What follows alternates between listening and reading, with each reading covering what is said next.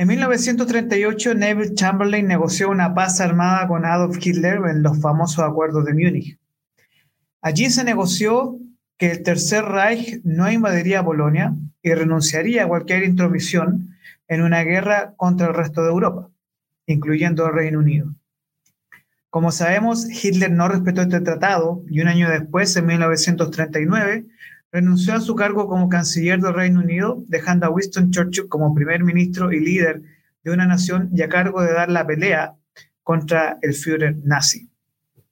Churchill fue con su discurso de nunca rendirse, pelear por cielo, tierra y aire, con sangre, sudor y lágrimas, quien decidió dar la pelea, dejando de lado el buenismo que Chamberlain representó. En política, tanto como en negocios, se puede ser un agente conciliador como Chamberlain o un agente de liderazgo como Churchill.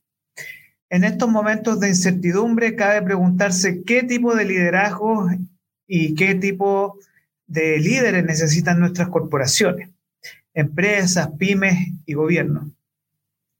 ¿Estamos dispuestos a negociar con quienes provocan situaciones de alta complejidad o somos capaces de enfrentar el mal y unir con una meta clara y fija a países completos con una voz, un mensaje o un, y una líder?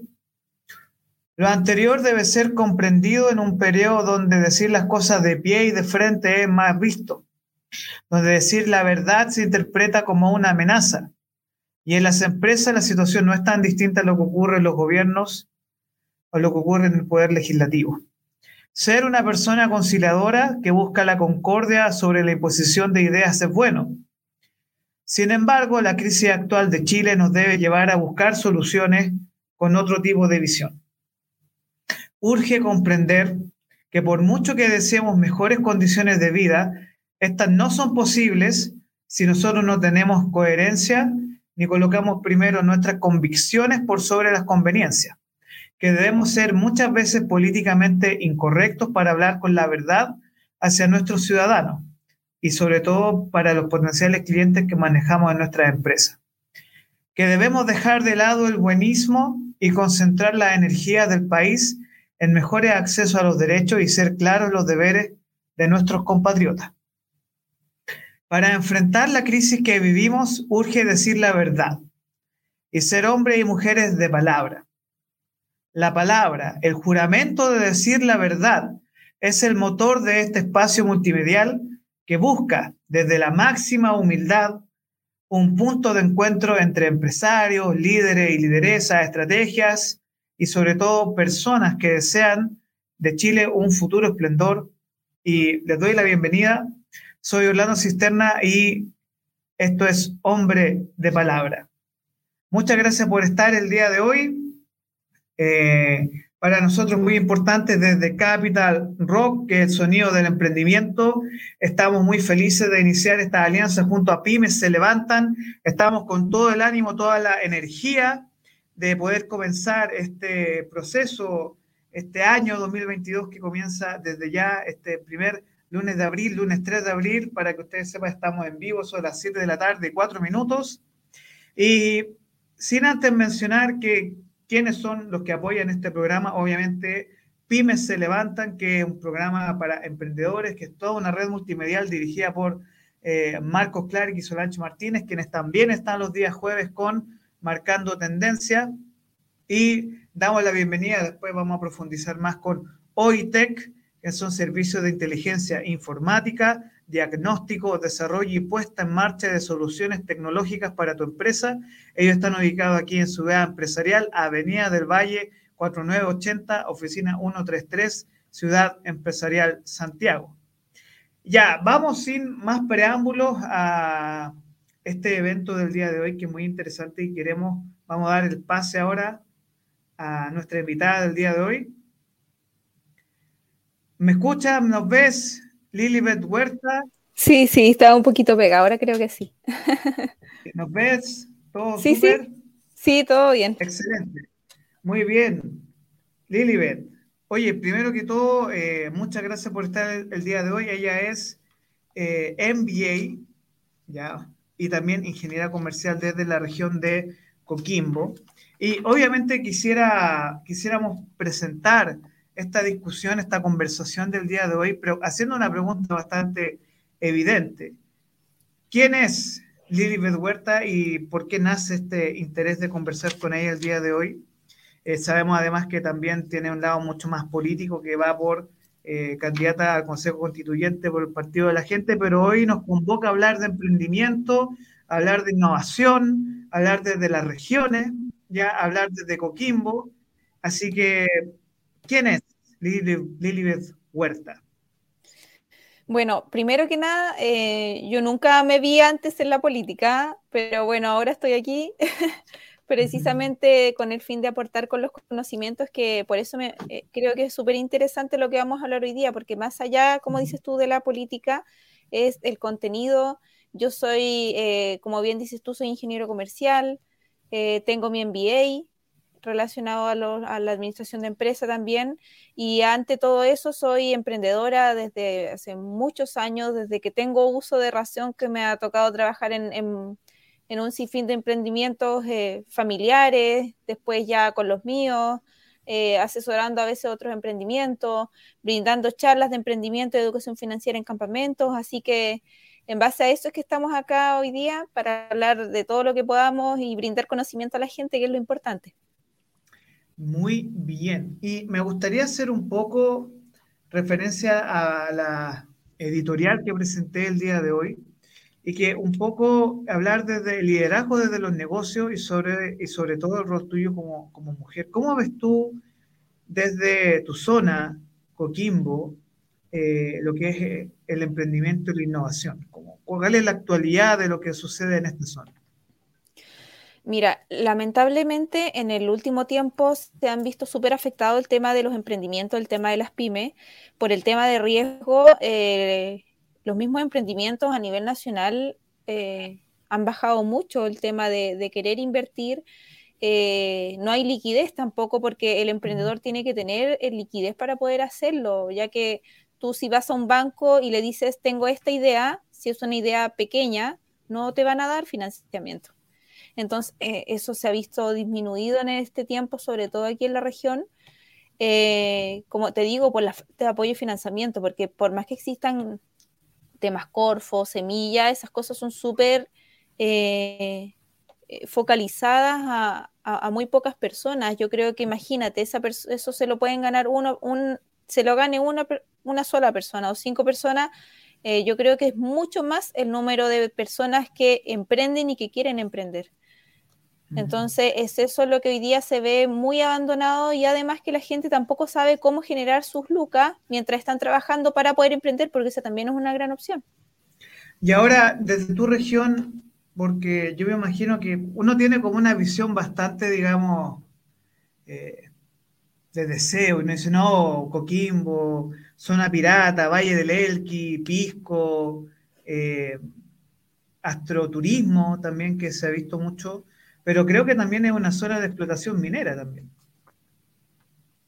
Sí, sí, acá se da mucho de todo, pero todo eso que tú nombras son empresas más grandes. Mm. Son, claro, y, y, la pyme pequeña. Es, esa es la que se ve más perjudicada, por la pyme pequeña, hay muchas que han quebrado en este último tiempo y que tú veas que habrán pymes pequeñas está en menor cantidad de cuando tú veías hace cuatro años atrás. No es tan común como por ejemplo en Santiago. Porque en Santiago igual tú tienes otras garantías. Yo siempre he dicho, tú como, como que negocio que abras y eres ordenado en Santiago te va a ir bien. En regiones eso se, se torna un poco más difícil, porque no es una vida, por ejemplo, que de lunes al viernes, te, perdón, de, de, lunes a domingo te puedan funcionar bien los negocios, son súper irregulares. Acá es mucho el turismo también. Entonces, por ejemplo, si tú vas a las zonas más de adentro, donde están las pisqueras, que, que es el Valle del Elqui, todo allá es, la gente tiene sus ingresos más fuertes los días viernes, los días sábado y los días domingo, pero el resto de la semana es nada, es muerto allá. Mm. Entonces es como estos famosos eh, turismo, o se llama economía estacional, ¿no? Que es una economía muy de diciembre, marzo, y luego entre eh, marzo a diciembre, entre, durante este periodo del año, es muy bajo todo. Entonces, eh, ¿cómo es la realidad pyme a lo largo del año? Porque claro, uno las playas, el turismo, el astroturismo, otros aspectos, pero eh, yo sé que hay mucha producción agrícola también en la zona, ¿cierto? Eso también está complicado, bueno, sabemos que enfrentamos la sequía también en ese periodo. Aquí tenemos un saludo de Marco y dice que Marcos Clark, que lo estaba mencionando, manda muchos saludos, muchos cariños y dice que las pymes a nivel nacional están muy complicadas. ¿De verdad estamos tan mal las pymes?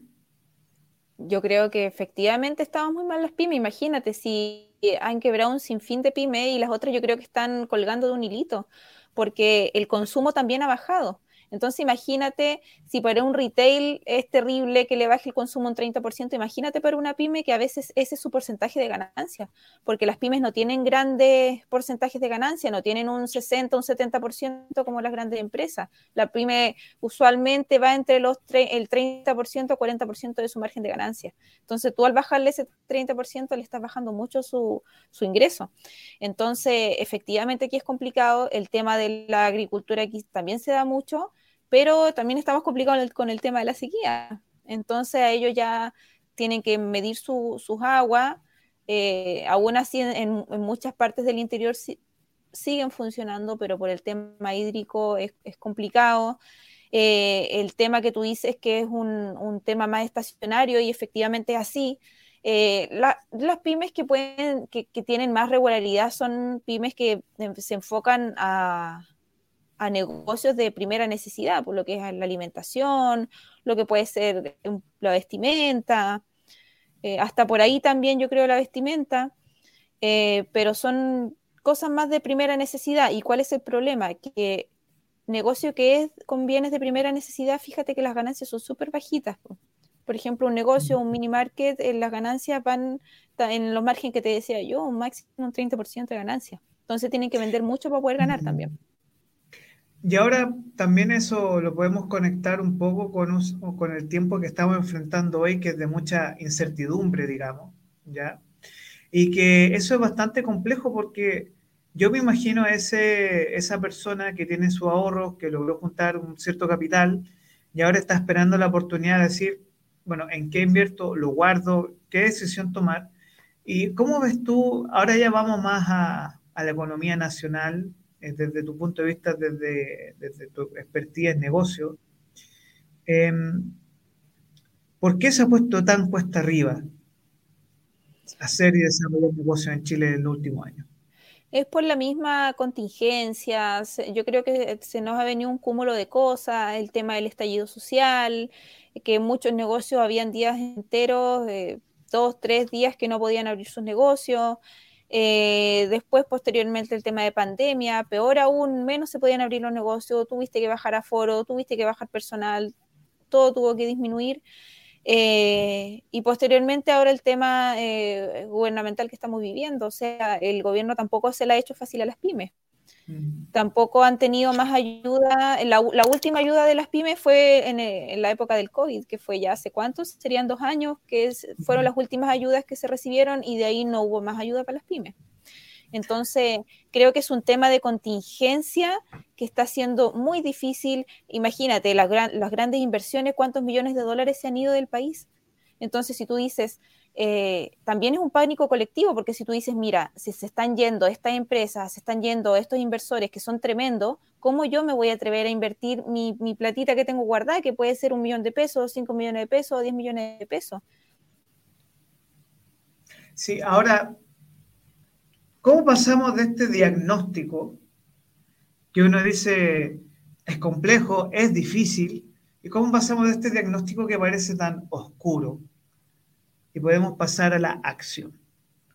Si yo, ahora vamos al pan, pan, vino, vino, dice mi mamá, pero eh, vamos a las cosas claras. Si, si a ti te dejara a cargo ministra de Hacienda o ministra de Economía, ¿cuáles serían como las propuestas que tú generarías para poder enfrentar este proceso tan difícil para nuestras pymes? Mira, efectivamente, lo ideal siempre es eh, mover la economía. Tú para mover la economía tienes que darle más, para que la gente entienda más lucas al, chileno común y corriente. Entonces, siempre vas a tener que partir, que nosotros en realidad como partido en general siempre decimos que hoy en día es primordial bajar eh, impuestos a los combustibles y bajar impuestos sobre todo a las canastas básicas. Porque hoy día, ¿cuánta plata se está yendo en, el consumo de bienes de primera necesidad? Entonces, tú al darle más rentabilidad, más lucas a la gente en su bolsillo, pueden consumir más otro tipo de cosas. Entonces, tú ahí ya vas a empezar a mover la economía. Ahora, si hoy en día, como te digo, tú primero tienes que buscar una estabilidad nacional, que espero la podamos tener una vez pase el tema constitucional, porque no vamos a tener la estabilidad hasta que eso, hasta que eso se equilibre, hasta que ese proceso ya se termine. Eh, es, es, totalmente recomendable que hoy la gente, pero ultra cuide sus trabajos, ultra cuide la pega, porque está súper difícil buscar pega, está muy difícil. Entonces, aunque estemos cansados, aunque estemos un poco aburridos, tratemos de sí o sí cuidar nuestros trabajos y sí o sí siempre buscar una forma de ahorrar. O sea, es primordial, por ejemplo, yo siempre hablo mucho de lo, lo, que hacen los judíos. Los judíos son súper disciplinados con su, con su tema de Lucas. O sea, tú vas y ellos tienen todo repartido en porcentaje. Por ejemplo, ellos destinan el 10% de su ingreso al tema de donación, porque hablan que lo que tú das se devuelve, eh, un 20% a pagarte a ti primero. ¿Qué quiere decir eso? El 20% para que tú puedas ahorrar de tu sueldo. O sea, lo ideal es visualizar ese porcentaje como un sueldo para ti. ¿Entiendes? Que lo ahorres sí o sí, que no, no ahorres solamente lo que te sobra, porque lo poco y nada que el chileno en promedio ahorra es lo que le sobra. Ah, mira, me sobran 20 lucas, este eso ahorro. No, tenemos que destinar sí o sí un 20% al ahorro. Y es utilizar también otro 20% de tu sueldo para invertir. Ahora, claro, bien como disculpa, bien dices tú. Disculpa que te interrumpa, pero ¿cómo nosotros hacemos para construir una cultura del ahorro? Porque claro, yo, yo conozco la realidad de, estas prácticas que son muy interesantes, que uno la ve súper lejana y dice, no, allá en el Medio Oriente y practican estas, ¿no? Y, y son cosas que son disciplina. Es eh, disciplina, no es nada más. Disciplina financiera. Mira, es, por lo mismo que, por ejemplo, yo como tema constitucional hablamos mucho de la educación integral, porque como tú dices, no es difícil hacerlo, o sea, es cosa de saber hacerlo, eh, no es algo del otro mundo, como uno lo ve tan lejano, simplemente es cultura. Y cómo, cómo cambiamos nuestra cultura en base a los niños. O sea, imagínate tú le enseñaras esto a los niños en los colegios la educación financiera, lo enseñarás en talleres de emprendimiento. Entonces, si tú al niño desde chico tú le dices que tiene que ahorrar un 20%, que este otro 20% tiene que dejarlo para invertir o para mover dinero, que a veces ni siquiera tienes que abrir un negocio. Tú imagínate, pones toda esa platita, porque hablé del 20% del ahorro, hablé del 20% para invertir, ese 20% ponelo en fondos mutuos. No te va a pedir nada, pero te va a generar más plata a que si estuviera guardado bajo el colchón, el 50% para gastar y cubrir con deudas, eh, con las deudas de la familia. Entonces, si tú al niño desde chico le empiezas a enseñar esa cultura, es para largo plazo. ¿Me entiendes? Y a lo mejor ese mismo niño después también le va a llevar ese conocimiento a la mamá porque ya la generación de día no tiene ese conocimiento. Ya, entonces, ¿cómo se llama este sistema que me llama mucho la atención? El nombre de la estructura para que nosotros, nuestros eh, oyentes nos puedan decir, oye, ¿sabes qué? ¿Cuál es el sistema que tú, que, que tú sugieres para ordenar nuestra casa, para ordenar nuestras finanzas? Y que sería bastante interesante que lo pudiera explicar de nuevo, por favor, para quienes nos escuchan. Mira, como, te, como bien te decía yo, esto es conocido por todo lo como los emprendedores que lamentablemente nos tuvimos que autoenseñar porque no existe hoy día ni un colegio ni una universidad que te enseña a emprender ni que te enseñe eh, hábitos de ahorradores o hábitos para, como dicen muchos los libros de emprendimiento, para tener una visualización de visualizarte y ser millonario, porque hoy en día eso se ve como un tabú, se ve malo o que ambicioso. Entonces, en los libros de emprendedores, estos son hábitos de la cultura judía, netamente, así, de lleno. Son siete hábitos de la cultura eh, judía, que es lo que te decía yo, que primero que nada número uno, eh, e, el tema de que tienen que aprender a invertir y de partida partir por la base que tú tienes que invertir desarrollando tu profesionalismo y la educación de tus hijos. Es súper primordial invertir en ti mismo. ¿Entiendes? Aprender eh, eh, con, libros, con mentorías, con cursos, eh, destinar lo suficiente para, el tema educacional en, colegios, que lamentablemente en Chile mm. eso es complicado. No es fácil para todos pagar un colegio de, grandes lucas, por eso que es importante que sea como política de Estado el tema de, mejorar la, educación.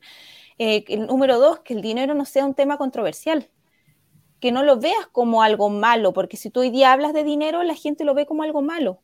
Entonces, no lo ven que es importante como una herramienta de vida, que el dinero sirve como apalancamiento para poder, obtener productos o servicios para tú mejorar la calidad de vida de otras personas porque ese es el producto que vende. Fíjate que cuando tú le cambias la calidad de vida a la persona o le solucionas un problema, ese negocio se convierte automáticamente en un éxito. No necesariamente tienes que inventar algo que no exista, algo así muy raro. Tú le solucionas un problema a una persona y esa persona siempre va a volver a ti. Eh, el tema de nunca ponerle tope a los ingresos. No tenemos que asustarnos a ganar más, más, lucas. El tema de lo, de, lo, de lo que te hablaba recién, de los porcentajes, de cómo dividir tu dinero, es un tema, es verdad que hay que tener mucha disciplina, pero es netamente cuando tú ya lo aprendes o lo lees o tú buscas por internet los hábitos judíos, eh, tienes que tratar de ir internalizándolos. ¿Me entiendes? No solamente leerlos, estudiarlos, anótalos, esfuérzate por hacerlo. Eh, dominar las deudas, que el chileno le cuesta mucho. No tenemos que endeudarlos en cosas de consumo, en créditos de consumo, en tarjetas de crédito. Entonces, quiero detenerme ahí un momento porque eh, hay un tema que a mí me preocupa mucho y que quizás eh, te va a sorprender la pregunta, pero hay algo que mucha gente conversa y que tiene que ver con el proceso de endeudamiento que está enfrentando nuestro país. ¿ya? Entonces, eh, se habla mucho de que eh, por el mismo hecho de tener un, un, gobierno, una administración mucho más millennial, como que eh, se, hay mucho gasto, mucha deuda y no se promueve el ahorro. ¿ya? ¿Cómo ves tú eso de esta promoción o, quizás quizá un consejo para estos chicos o estas chicas millennial, los cuales me incluyo, que tenemos este conflicto de del consumo, de la deuda, de la tarjeta de crédito, crédito consumo por aquí, por allá. Y un dato que a mí me preocupa es que eh, hay un dato muy interesante que alrededor del 40% de la deuda en Chile es deuda para pagar alimentos. Sí, mira, efectivamente, cuando es por alimentos súper complicado, pero eso se da por la situación país que estamos ahora. Cuando la situación país no está como ahora, es netamente orden. ¿Entiendes? Entonces, si aislemos el tema situación país que estamos viviendo ahora y retrocedamos cuatro años atrás cuando estábamos eh, con una estabilidad económica positiva. Fíjate que las tarjetas de crédito, los créditos de consumo, son, a ver, está la cultura americana, sudamericana, que es mucho por aparentar. O sea, una mujer se endeuda en una cartera de 500 mil pesos, en un millón de pesos, porque mira, esta cartera es de tal marca. O yo quiero usar el vestido de tal marca. Eh, mucho por aparentar. Eh, oh, voy a comprar esta casa que me va a tener endeudado por muchos, muchos años, pero van a ver que vivo en una casa bonita, pero no piensan que esa casa no les está generando ingresos. Todo lo contrario, te está sacando plata. Lo mismo que el auto, no, es que yo quiero este auto último modelo o cero kilómetros, pero no estás pensando que ese auto también dime qué ingreso te está generando. Solamente te mm. está causando eh, egresos. Inclusive, mientras más caro el auto, mientras más nuevo es, más caro es mantenerlo. El combustible, el permiso de circulación, la patente. Entonces, hay una cultura detrás de aparentar mucho y por eso también nos endeudamos. Hablando solamente por el tema de cuando yo te decía recién de no utilizar el crédito de consumo. Es distinto cuando nos endeudamos para invertir es muy diferente, porque tú sabes que eso es un ahorro obligatorio. ¿Entiendes? Es algo que en el futuro te va a generar plata y no vas a estar en la carrera de la rata, porque te has fijado en el colegio que nos enseñan que tenemos que estudiar para sacar la profesión, para comprarnos la casa y el auto, y somos felices. Pero estás ahí en un círculo, no avanzas. Es, como la típica bicicleta, ¿no? Eso como de gastar deuda, de comprar deuda, gastar deuda, comprar deuda, y estás todo el rato en ese círculo vicioso, ¿no? Y aparte que hay una planificación de vida detrás en base, o sea, eh, me recuerda mucho a, mm, ¿cómo se llama este autor de Padre Rico, Padre Pobre? Eh, Kiyosaki, si lo tengo acá. Kiyosaki, claro, que, que, es como que existe la, la, deuda tóxica, que como tú haces referencia a esta deuda que es la, eh, la del capricho. O sea, yo el otro día vi algo que me llamó mucho la atención, que cuando uno va al supermercado y tiene hambre, compra puras tonteras. Sí. que un poco así, ¿no? Funciona con esa lógica, ¿no? O sea, que una, una deuda tonta te genera problemas serios. Eh, y hay una deuda que es positiva, que es, por ejemplo, un crédito hipotecario para comprar una propiedad para arrendar, por ejemplo. Que esos son un crédito de consumo, por ejemplo, para un crédito automotriz, pero ese auto tú lo usas, por ejemplo, como un medio de transporte, un Uber, por ejemplo, o lo puedes transformar en una van de transporte, o por ejemplo, hay gente que se compra una moto y lo ocupa para hacer delivery, ya que intenta sacarle un tributo o un, extra a la inversión. O sea que si yo invierto 100 y puedo ganar 10 más o 20 más, intento ganar ese extra más, ¿no? Exacto, y eso es que lo, lo que nos falta internalizar. ¿Sabes por qué? Porque nuestra cultura es muy cortoplacista. Queremos el beneficio y, el, y, esa, esa cosita que sentimos rica al tiro. No somos capaces de tener esa paciencia. Exacto, no, tenemos esa paciencia.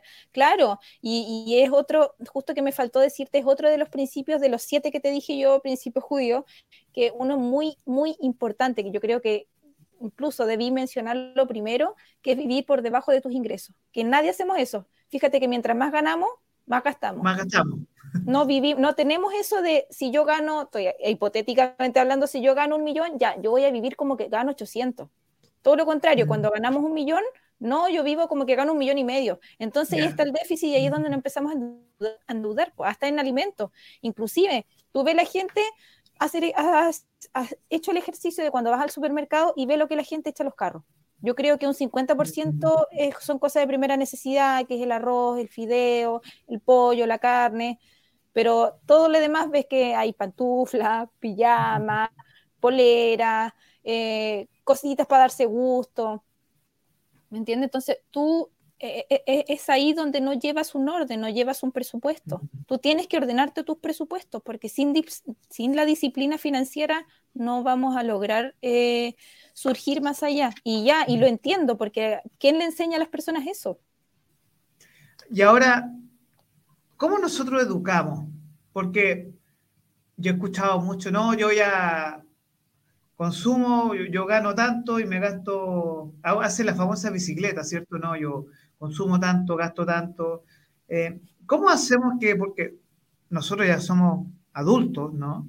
¿Cómo hacemos que nosotros los adultos podamos comprender esto, podamos internalizar estos sistemas para generar ahorro, para no tener estas complicaciones monetarias? Pero antes tenemos varios saludos de Bárbara Sosa, de Marcos Clark y de Salud Ger, que de nuestra querida Solange Martínez, que van los días jueves, Marco y Solange con eh, Marcando Tendencia, que oh, ya estamos en Spotify con Marcando Tendencia, así que ahí nos pueden escuchar en formato podcast en cualquier momento, en cualquier instante. Así que, si recuerdan la pregunta, ¿cómo educamos a los adultos? Sí, sí, la recuerdo. Ah, eh, yo creo que yo creo que no es muy esperanzadora la respuesta, pero tampoco es imposible. Mira, no es imposible, no es imposible. Pero mira, el adulto es súper terco para aprender, porque siempre creen o creemos que la sabemos todas. No, no tenemos, no, no pensamos que siempre somos ignorantes en, algo, porque no, no, lo sabemos todo. Eh, el entorno tampoco los ayuda mucho, el tema comunicacional tampoco. Pucha, para mí una esperanza de que el adulto aprenda es que, por ejemplo, los medios de comunicación ayudaran un poco más, que los canales de televisión, porque la gente hoy en día no tiene grandes bibliotecas en sus casas, tiene grandes televisores. De ahí ya partimos mal. Ahí, ahí, me, eso es gol de media cancha. Fíjate cuando una casa. Pero, pero ¿sabes qué? Ah, pongámosle picante a esto, ¿no? Porque aprovechemos esta discusión porque es simpático, porque claro, tenemos estos mega televisores con Smart TV y todo, y no hay biblioteca. Yo tengo las dos en la casa, ¿ya?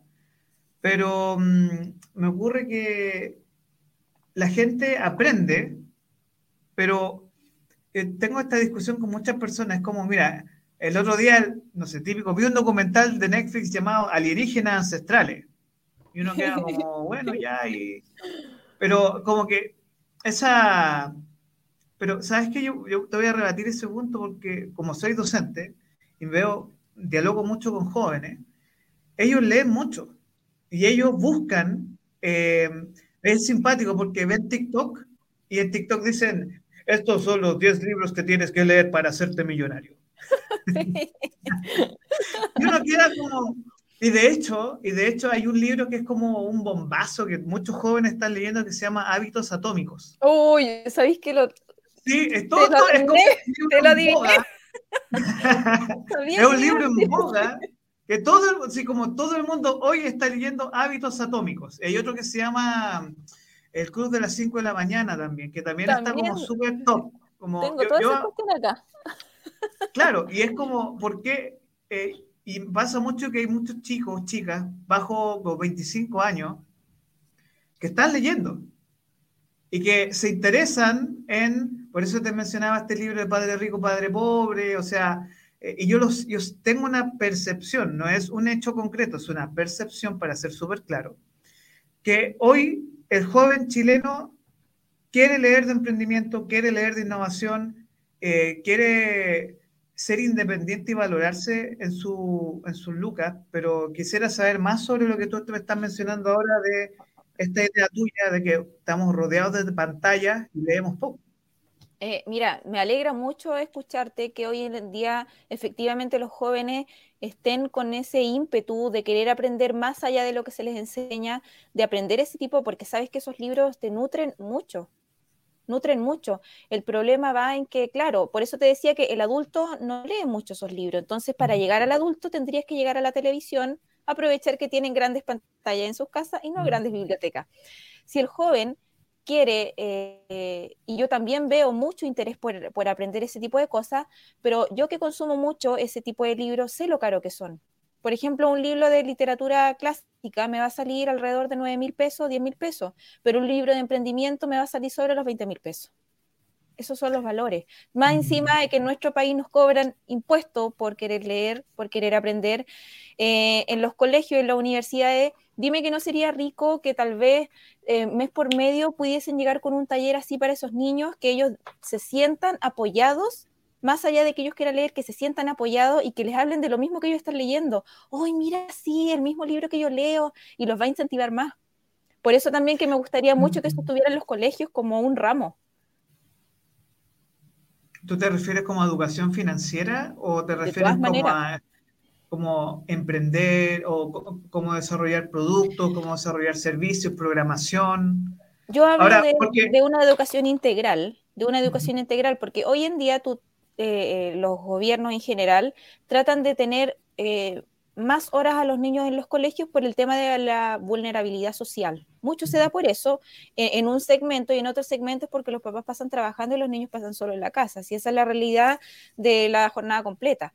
Pero siento yo que sería súper bueno poder dividir horas en las aulas, por ejemplo, que en las tardes pudiesen tener ese tipo de talleres, que en la mañana tú les metas matemáticas, lenguaje, historias y ciencia, pero tú en las tardes puedas tener todos los lunes educación financiera, después taller de emprendimiento, donde en taller de emprendimiento, por ejemplo, tú les puedas pedir proyectos semestrales que tú les vayas evaluando, por ejemplo, como profesor, todos los meses su avance y al final del semestre, PAM, les la presentación final de su, de su negocio, de su idea de negocio, que ellos te muestren que es rentable eh, eh, y, tal vez anual.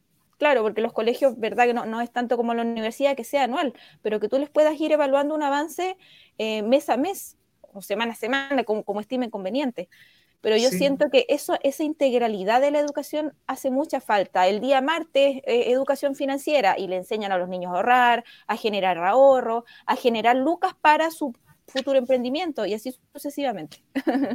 Ahora, tú mencionaste el caso de lo que es la cultura judía y Israel. Y mm, a mí, afortunadamente, bueno, gracias a OITEC, que es nuestros auspiciadores, nuevamente voy a presentar a OITEC, que son servicios de inteligencia informática, diagnóstico, desarrollo y puesta en marcha de soluciones tecnológicas para empresas. Ellos están ubicados en Avenida del Valle 4980, oficina 133, esto es en Ciudad Empresarial Bochuraba, Santiago, Chile. Y si está interesado en conocer estos servicios es contacto oitec.cl. Y gracias a, muchas personas yo llegué a un libro llamado A Startup Nation, una nación startup, que habla de cómo Israel se transformó en un estado que es un estado rodeado de potenciales enemigos bastante peligrosos, cómo lograron en menos de 50, 60 años transformarse en quizá una de las potencias tecnológicas más importantes a nivel mundial, incluso a veces hasta más importante que el mismo Estados Unidos. Em, ¿Tú crees que Chile tiene ese potencial en la región latinoamericana de poder constituirse como em, una nación capaz de poder tener ese tipo de desarrollo tecnológico, eh, partiendo de la base que quizás hay un paso a paso para llegar a ese objetivo? ¿Y cuál sería ese paso a paso? Yo creo que va a depender mucho de las políticas eh, de Estado, de las políticas públicas. Yo perdón, yo en estos momentos no soy parte de, aquello, pero sí tengo esperanza de que eso pueda cambiar en algún momento, de que se pueda ir mejorando, porque creo que la base de un país para su desarrollo, para su innovación y crecimiento es la educación. Tú sin educación no haces nada. Y yo siento que a los niños, en vez de irlos educando más, se está haciendo lo contrario. Imagínate, quitaron horas de historia obligatorias en, el en el malla curricular de los estudiantes, que hoy en día eh, es parte de su cultura. Para mí saber historia es cultura. Es como dicen, si no, si no sabes de historia vas a repetir lo que se vivió antes. Eh, entonces, siento que es vital el tema de educación y espero que algún día tengamos una política de Estado para mejorar la educación, que nos preocupemos, como dices tú, a largo plazo, porque hoy en día lamentablemente un político tradicional es un abogado con muchas lucas y no millonario, preocupándose de la elección que viene más adelante y cómo salir reelegido. Entonces, ¿qué hacen ellos? Buscan cosas cortoplacistas que puedan tener a la gente contenta en ese momento. ¿Por qué? Porque a largo plazo no les sirve, porque ellos no van a estar a lo mejor en 10, 15 años más o 20 años más. Entonces, creo que cuando tengamos políticos que realmente se preocupen de una situación Estado, de una situación de la gente, que sea a lo mejor llega a sonar hasta chistoso, con ética por lo que hacen, eh, eh, puede que tengamos esperanza de poder llegar a ese nivel de cultura, porque como te vuelvo a repetir, es cultura, es educación. Ahora, mira, aquí nos comenta Salud Ger y Marcos que nos envía muchos saludos. Priscila Vega, gracias por excelente programa. Gracias a ti, Priscila, por escucharnos. Ahora, eh, desde tu perspectiva sobre los desafíos que enfrentamos desde, desde los negocios a nivel país. ¿ya? Se discute mucho que estamos en el punto álgido, el pic de lo que es el desarrollo del litio, que tenemos un, un gran desafío en la zona de la minería, pero hay algo que a mí me gustaría saber tu opinión, que tiene que ver con una idea que es muy interesante, y que tiene que ver con el desarrollo industrial de nuestro país. ¿Tú crees que es posible en algún punto transformando transformar a Chile en un estandarte de la tecnología en América Latina? Yo creo, que también va a ir de la mano, va a ir de la mano en cuánto se va a invertir en, en eso. Si quieres, puedes buscar un minutito agüita y ahí para que pueda. Sí, porque hace rato que estoy. Sí, sí. dame dos segunditos. Anda a buscar agua y te, te la pregunta. Bueno. A las personas que nos están viendo, eh, Marcos Clar, Bárbara Sosa, Priscila, Saludger acá, muchas gracias por estar con nosotros el día de hoy. Eh, sé que muchos de ustedes, esto es nuestro primer programa de Hombre de Palabra aquí en nuestra alianza entre Pibes se levantan, Capital Rock, ya nos van a escuchar. Vamos a salir en el Prime el domingo 10 de la noche con este espacio a través del canal de Capital Rock Media en YouTube y ahora estamos saliendo en vivo a través de Pymes se levantan, estamos saliendo también a través de LinkedIn de Marcos Clar, estamos saliendo a través del Facebook, también a la gente que lo está viendo a través de Facebook, diferentes redes sociales. Y fundamentalmente los quiero invitar a cuatro cosas específicas. Primero, síganos, siga a Pymes se levantan, sigan a Capital Rock en Instagram, en TikTok, en YouTube, en LinkedIn, en todas las redes sociales. Síganos a Marcos Clark, sigan a Profe Orlando Cisterna en, Instagram.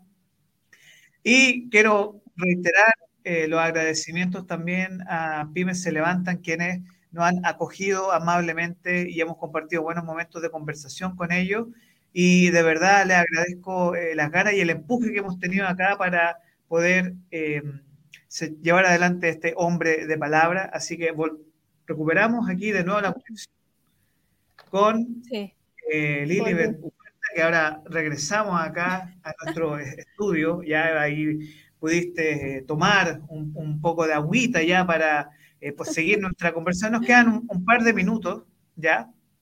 Así que em, te estaba comentando sobre Chile, innovación, tecnología, futuro.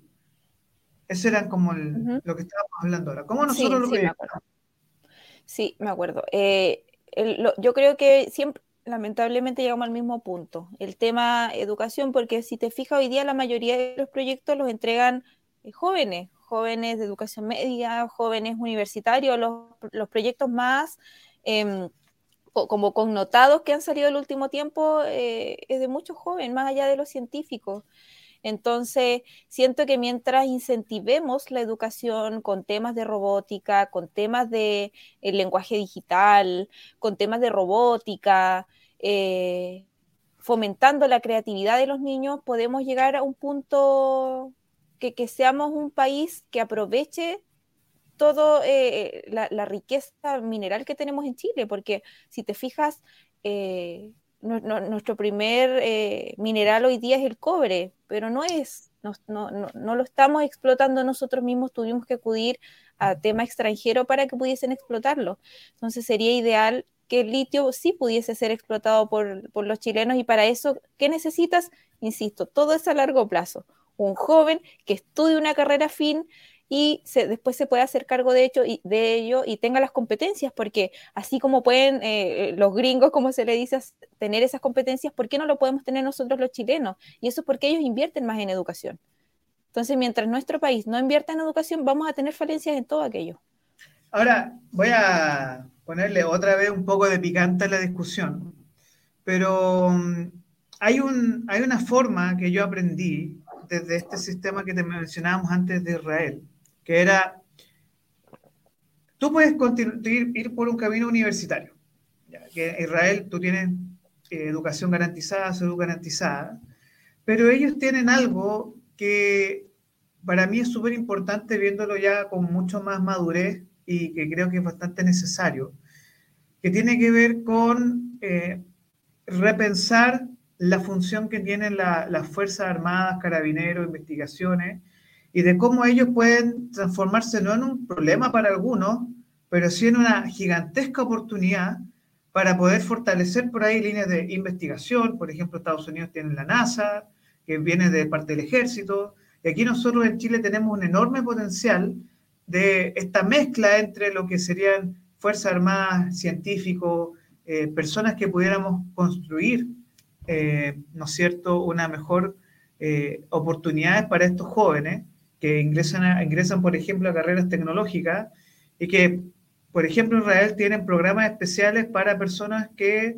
ingresan a carreras militares, pero que al mismo tiempo ingresan a, por ejemplo, programación web, eh, desarrollo de telecomunicaciones, eh, todo lo que es satélites, que Chile está al debe total. Chile no tiene satélites, por si acaso, para que la gente sepa. Argentina tiene cinco, Chile tiene cero. Así que ojo con eso, información relevante. ¿Cómo nosotros hacemos para un sueño? Que Chile tenga un satélite hecho por ingenieros chilenos en conjunto con nuestras Fuerzas Armadas. Claro, mira, yo sé que las Fuerzas Armadas sí tienen eh, profesiones que tú las puedes tomar ya estando dentro de la institución, al menos en Carabinero, y me imagino que las Fuerzas Armadas también. Eh, lo más probable es que le falte presupuesto, como siempre. si imagínate, hoy día no tienen presupuesto para arreglar los carros que se le echan a perder, lo más probable es que tengan déficit en presupuesto eh, en temas científicos. Si siempre recaemos en lo mismo, yo creo que no se invierte en las cosas que nos pueden hacer eh, formar más desarrollo a largo plazo. Creo que el chileno en sí, ya sea en Estado o nosotros mismos, somos demasiado cortoplacistas. Entonces, cuando lleguemos a mirar un poco más hacia el futuro, más con cosas a largo plazo, vamos a poder llegar a eso. Eh, sin embargo, igual yo creo que ya se están desarrollando, yo sé que las grandes universidades chilenas sí, pero quizás no existe el enlace, como dices tú, entre las Fuerzas Armadas, que ellos también tienen mucho conocimiento con respecto a ese tipo de cosas. Entonces, si tú tal vez mezclaras el, tema eh, científico universitario con el tema de las Fuerzas Armadas y y a la vez pudiese financiar como Estado eso, podríamos tener potenciales científicos que pudiesen hacer todo lo que tú me estás diciendo, el tema de los satélites y todo, porque por conocimiento y capacidades tampoco nos quedamos atrás. Entonces, por ejemplo, aquí tenemos un comentario de Marcos que nos dice, con ASMAR al menos se desarrollan barcos. Y eso es como lo máximo que es el país, ¿no? Claro, claro, pero yo creo que se invierte poco en eso, así como se invierte poco en deporte, se invierte poco en innovación. Imagínate, ahora, tenemos un ministerio, pero no sé qué pasa. ahora, em, ¿no crees tú también que pasa porque quizá hemos puesto los huevos en las canastas equivocadas? Me refiero a que todavía vemos a Chile como un país muy tercermundista y que nos cuesta darnos como que somos latinoamericanos, pero una cosa es serlo y otra cosa es querer serlo.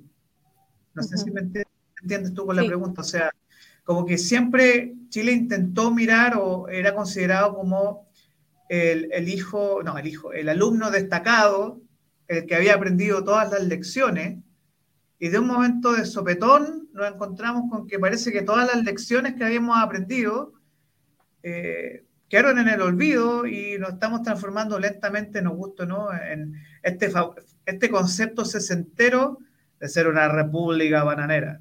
Entonces, eh, ¿cómo salimos de eso? ¿Cómo salimos de vernos como una república bananera y nos encauzamos de nuevo hacia el camino del desarrollo y del crecimiento? Eh, sí, la verdad es que en los últimos años, más que avanzar, hemos retrocedido mucho. Yo creo que eso ha dado mucha pena ver en qué nos hemos ido convirtiendo, porque como bien dices tú, Chile era un caso, yo siento que era como un caso aislado entre América, sobre todo del sur éramos, como dices tú, el niño bueno de América del Sur. Teníamos una economía privilegiada, íbamos súper bien encaminados con el tema de las energías renovables, el tema de la innovación, eh, energía fotovoltaica, estábamos desarrollando eso y todo eso pasó a segundo plano después de todo el tema que pasó después de, sobre todo del octubrismo, creo yo. Mm. Eh, porque nos tuvimos que enfocar en en otras cosas que tal vez igual se estaban dejando de lado, que eran los temas primordiales, salud, pensiones. Hoy en día, imagínate, tú ves las noticias todos los días o ves un matinal y ya parece cagüín el tema político. Antes estaban de moda los, los, programas de farándula y hoy día el, el, tema político se ha vuelto farandulero. Entonces, siento que estamos con un foco muy, o sea, totalmente mal enfocado creo que estamos equivocados en el foco, ya sea como medio de comunicación y como medios de Estado. Entonces, no hay eh, convergencia entre ambos, no hay un nivel organizacional, no hay liderazgo, no hay eh, mano dura con respecto a cómo eh, volver a una línea el país. Yo, pucha, no tengo la solución ahora ya para decirte, ¿sabéis qué? Si hacemos esto, esto, esto, todo se va a mejorar porque estamos en una situación súper inestable con el tema este, constitucional. Entonces, mm. e, eso ya nos complica eh, el tema de inversión extranjera. ¿Entiendes? Porque un país sin una constitución como corresponde, ¿quién va a venir a, invertir hacia un país si no sabe qué políticas van a tener? No saben si van a tener que pagar más, van a tener que pagar menos. Entonces, llevamos dos años viendo si nos quedamos con esta constitución, si nos quedamos con la nueva, ya rechazamos una, pensamos que ahí vamos a volver a una estabilidad, pero se volvió a poner este proceso, ahora tampoco, imagínate, nada nos garantiza que este proceso no vaya a ser igual de malo que el anterior. Tú, tú tienes esa porque yo no la tengo, claro yo no la tengo. Yo por más que hoy día sea candidata a consejero constitucional, tampoco tengo las garantías ni la fe de que ni siquiera estando adentro, quizás yo digo, ¿me van a escuchar? ¿O qué tipos de personas van a ver? ¿Qué tipos de cosas se van a redactar? ¿Cuál va a ser la función real de este órgano? ¿Efectivamente van a poder aportar y hacer cambios positivos para? Entonces, ten por seguro que si yo veo un, mal borrador, también lo voy a, voy a ir por el rechazo. Entonces, esa inestabilidad en este momento es tan grande que hace súper difícil pensar en cosas más allá. Tienes mucha razón en ese punto y yo creo que también hay una desconexión muy fuerte entre las, los dolores, las urgencias, las emergencias que nosotros enfrentamos como ciudadanía pero yo siento que, y esta es la discusión que estamos invitados todos los lunes aquí en Hombre de Palabra, es un poco a quizás sacarnos ciertas cosas del sombrero, quizás pensar fuera de la caja. Y eh, eso va a ser parte de esta discusión en los minutos finales. Antes quisiera dar las gracias a Pymes Se Levantan y queremos hacer un llamado a que por favor nos sigan en las redes, ¿ya? Suscríbanse a nuestro canal de YouTube, arroba pymes se levanta, nos pueden buscar por ahí.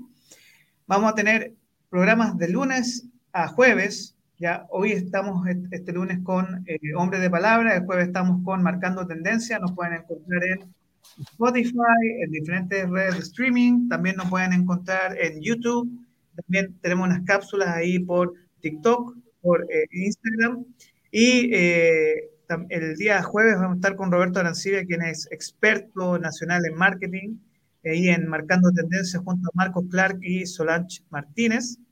Nuevamente agradecer a Capital Rock, que es el sonido del emprendimiento. Nos pueden ubicar en nuestro Instagram, arroba Capital Rock. Pymes se levantan, que es nuestro programa para emprendedores. Y agradecer a OITEC, que son servicios de inteligencia informática, diagnóstico, desarrollo y puesta en marcha de soluciones tecnológicas para tu empresa. Nos puedes ubicar en contacto oitec.cl, oitec.cl. Estamos ubicados en Avenida del Valle, 4980, oficina 133, Ciudad Empresarial, Huechuraba. Eh, Lilibet, nos quedan un, par de minutitos y quisiera hacer, salirnos un poco de esta conversación que ha sido muy interesante, muy activa, eh, hemos tenido una audiencia fantástica el día de hoy. Quisiera invitar a ti a algo un poco más relajado, más tranquilo, eh, que son preguntas como un pimponeo, ya que esto viene del teatro norteamericano y que espero tener eh, tu respuesta y que son muy interesantes, así que son 10 preguntas, ya, 10 preguntas, así que ¿estás dispuesta a este interrogatorio? Sí, totalmente. Démosle nomás. Y para que nos relajemos, estemos tranquilos. Así que vamos a comenzar. Pregunta uno. ¿Cuál es tu palabra favorita? Imparable. Bien. ¿Qué palabra no te gusta escuchar? No puedo. Bien. La siguiente pregunta tiene múltiples interpretaciones. ¿Qué te causa placer? La paz. Paz, bien. Algo que te desagrade. Hmm. Eh, la maldad, la mentira. La maldad, la mentira. Bien. Un sonido o ruido que te encante. Eh, un instrumento, el violonchelo. Lo amo. un sonido o ruido que odies. Las bocinas. La bocina. Bien. La siguiente pregunta tiene que ver con tu derecho a libertad de expresión, así que no hay problema. ¿Cuál es tu grosería o chuchada favorita? Yo soy súper mala para decir garabato. Em, uy, qué difícil. Caspi. Eh, recorcho, Lisa. Sí, yo soy súper mala para decir garabato, pero eh, no, yo creo que máximo chucha, sí. Ya, bien, bien. Eh, si tuvieras que elegir otra profesión u oficio, ¿cuál te gustaría? literatura. Nada que ver. Serio? Me encanta la literatura, hubiese sido una escritora eh, en, su momento no lo hice por miedo, pero yo también tengo una de mis cosillas de ahí, mira que ves colgadas ahí, ese que está, a ver, ¿dónde, dónde? Ese que está acá es una maestría en escritura creativa. Ah, porque estaba justamente en elaboración de mi libro cuando antes de meterme a eso, que lo tuve que dejar un poquito de lado. Bien. Literatura. Ahora, ¿qué, no, pero lo, lo, puedes hacer todavía, así que es parte de los desafíos. Sí. Ahora, esta pregunta siempre deja mal a una profesión, pero ¿qué profesión jamás harías? Uh, a ver. yo creo que. Mira qué difícil una profesión que jamás haría. Yo soy tan versátil. yo creo que no me gusta el tema eh, ingeniera en minas, no me gusta eso.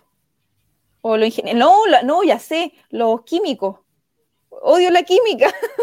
¿En serio? No, nunca pude, fue mi debilidad en el colegio. Sí, entiendo. La mía era educación física, pero eso es otra historia. Oh, no, yo era súper nunca, nunca, me pude ir bien con educación física, pero hice el intento, lo intenté más viejo, pero tampoco salieron cosas, pero lo intenté. Ahí me reconcilié con la educación física. Yo hacía atletismo, jugaba fútbol y handball, así que la ah, amaba. Fantástico. Bien. Ya, esta es la última pregunta y es un poco para, eh, oye, sé que hoy día hablamos de muchos temas interesantes, pero quiero dejarte esta última pregunta y le podemos dar un par de, o 30 segundos de reflexión. Si Dios y el cielo existen, ¿qué le dirías a Dios cuando llegue a las puertas del cielo? ¿Pero relacionado conmigo o con...? Contigo, contigo. es una pregunta personal. ¿Qué, le diría yo a Dios? Sí, ¿qué le dirías a Dios cuando llegue? ¿Qué le dirías a Dios cuando llegue a las puertas del cielo? Si es que Dios existe. Que me perdone si es que le he hecho daño a otras personas. Porque soy demasiado, soy enferma empática. Entonces que me perdone si le he hecho daño a alguien. Bueno, Lilibet Huerta, bueno, conversamos de muchos temas desde el punto de vista de tu eh, ser ingeniera comercial, tienes un MBA, y además, bueno, estás como candidata a Consejo Constituyente por el Partido de la Gente por la región Coquimbo. Eh, un minutito final para alguna reflexión, algo que tú quieras comentar y para despedir el programa del día de hoy. Sí, eh, bueno, como reflexión, no sé si más bien reflexión o deseo, espero que pronto podamos fortalecer nuestra educación, eh, educación en los niños, en los jóvenes, para que podamos tener una educación cívica, una educación financiera, para aprender todo lo que hablamos recién, que hablamos así a grandes rasgos, que los niños se sientan apoyados, que los jóvenes hoy día se sientan apoyados en sus ganas de querer emprender, en sus ganas de querer cambiar sus hábitos, porque el libro Hábitos Atómicos y el Club de las 5 de la mañana te hace cambiar desde adentro hacia afuera para poder lograr tus objetivos, te enseña a tener metas, a planificarte y siento que es algo que estamos súper al debe hoy en día. En tema de, para mejorar la educación, espero que prontamente podamos tener eh, eh, políticos lo suficientemente valientes para poder brindarnos las herramientas, porque hoy en día los chilenos no pedimos mucho, creo que solamente pedimos oportunidades y hoy en día esas oportunidades para poder de una vez por todas recuperar nuestras vidas y hoy en día necesitamos ser eh, quizás gobernados por chilenos que aparte de tener empatía, vivan nuestra realidad y tengan la valentía suficiente para poder brindarnos esas oportunidades y golpear la mesa por lo que nosotros necesitamos hoy. Muy bien, Lilibet, eh, Lilibet Huerta, muchas gracias por venir a este primer programa de eh, Hombre de Palabra aquí en Capital Rock, en alianza con Pymes Se Levantan. Nuevamente agradecer a las personas que nos dejaron comentarios, a Bárbara, a Priscila, a Marco, a Solange de Salud GER. Eh, de verdad, eh, esperamos que esta sea una excelente, un punto de encuentro entre el mundo de la innovación, emprendimiento, liderazgo, estrategia. Eh, nuevamente agradezco tu tiempo, agradezco la oportunidad de poder establecer este diálogo desde la convergencia y la divergencia. Y de verdad, gracias por tu tiempo. Eh, agradezco mucho que haya estado de hoy. Síganos en nuestras redes. En, nos pueden encontrar en Capital Rock, arroba Capital Rock en Instagram, arroba también nos pueden encontrar en eh, nuestro canal de YouTube, tanto como Pymes se levantan y también nos pueden encontrar como Capital Rock Media en YouTube, ¿ya? En Spotify pueden encontrar nuestros programas que son eh, Líderes Capital Rock, Nómadas Capital Rock, Marcando Tendencia y pronto vamos a estar con este podcast que es eh, Hombre de Palabra. Agradecer a nuestra audiencia, que tengan una excelente semana y nos reencontramos el próximo lunes si Dios así lo quiere. Muchas gracias y que tengan una Solo gracias a ti, Oscar, también por la invitación, que no alcancé a decirlo, y cortito, es hora de que la gente común hagamos cosas extraordinarias. Nada más. Orlando, por si acaso. sí, Orlando, sí, sí te tengo aquí guardado. Vale, nos vemos. Muchas que gracias. buena semana. Nos vemos el próximo lunes si Dios así lo quiere. Nos vemos. Chao, chao.